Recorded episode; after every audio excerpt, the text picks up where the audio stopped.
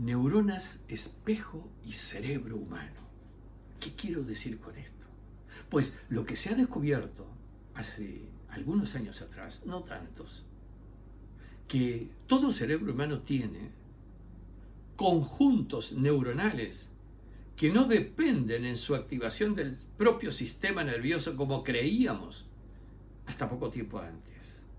Es que ese conjunto de sistemas neuronales se activan a partir de la percepción de otra persona, de otros estímulos. Esto significa que están espejando comportamientos, actitudes, conductas. Esto es, que aquello que se produce en el exterior, que está en la cara del interlocutor, que está en la cara del vendedor en el caso de aplicación comercial, que está en la cara del líder en neuroliderazgo, que está en la cara del otro en las relaciones interpersonales, eso activa interiormente las neuronas de quien lo está percibiendo y esa activación interior en las neuronas de quien está percibiendo significa que van a influenciar en el comportamiento, la conducta y la decisión de esa persona. Parece que estamos decidiendo con lo que el otro produce como activación. Y verdaderamente es así, porque en realidad interiormente estaremos condicionándonos por esas activaciones neuronales que dependen de la estimulación del otro. Pero esto es recíproco. Las propias, esas exteriorizaciones propias, influencian, influenciarán en el otro. Harán que en el otro se produzca esa activación neuronal.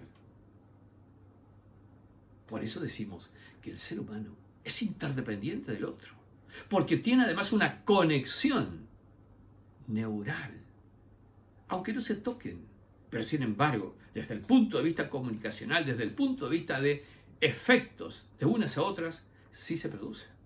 Y tiene muchas y muy variadas aplicaciones.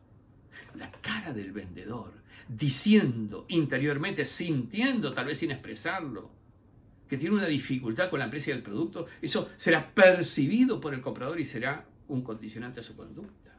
La cara del líder, que muchas veces tiene cierto rictus, sobre todo en determinadas circunstancias de dificultad, hará que eso es percibido por su equipo de trabajo y reaccionará en función de esa estimulación, condicionando conductas, comportamientos. Y esto impacta sobremanera. Pero hay un detalle más importante aún. Ustedes saben que todos nacemos con herencia genética de nuestros padres, obviamente. Pero cuidado que lo que se ha descubierto, y no hace mucho, que además de la herencia genética, es decir, el, los genes propiamente dichos, uno hereda epigenéticamente.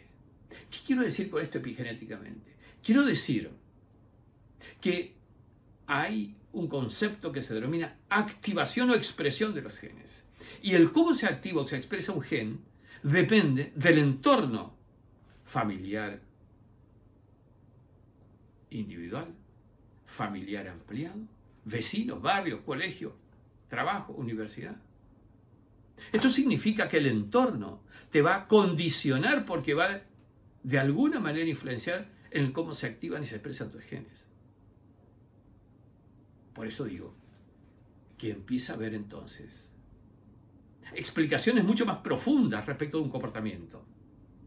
Ya no solamente es el espejamiento de un individuo hacia el otro, neuronas espejo mediante, sino que el entorno en general, no necesariamente las personas, que también, sino ese entorno, la forma, manera de ese entorno está de alguna manera no solamente incidiendo en la activación de genes en el otro, sino también en la generación de esa herencia epigenética que perdurará en el tiempo. Incluso hoy se está descubriendo que la herencia epigenética se transfiere también a los hijos. Esto significa que la forma y la manera de activar, expresar los genes, también se transfiere.